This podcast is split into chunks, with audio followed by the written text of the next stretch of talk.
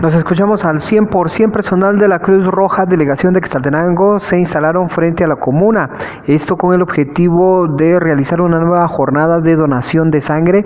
Con la misma se estaría apoyando al Hospital Regional de Occidente. Es Cristian Rodas de esta institución quien hace la invitación a la población para que se pueda acercar. Ellos estarán hasta las 3 de la tarde de este viernes.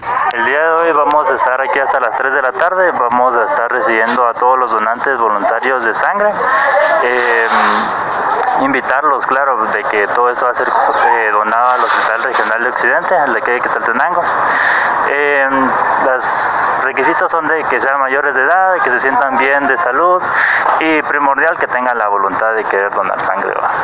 Durante estos días se realizó esta campaña en distintos puntos de la, del municipio. Así es, estuvimos en los centros comerciales de Interplaza y País Montblanc y el día de hoy en el Parque Central de Quetzaltenango. Estima que durante este viernes puedan acercarse eh, pues un buen número de personas y con esto apoyar al banco de sangre del Hospital Regional de Occidente. Se estima que eh, en los próximos días se haga entrega de aproximadamente unas 90 unidades de sangre.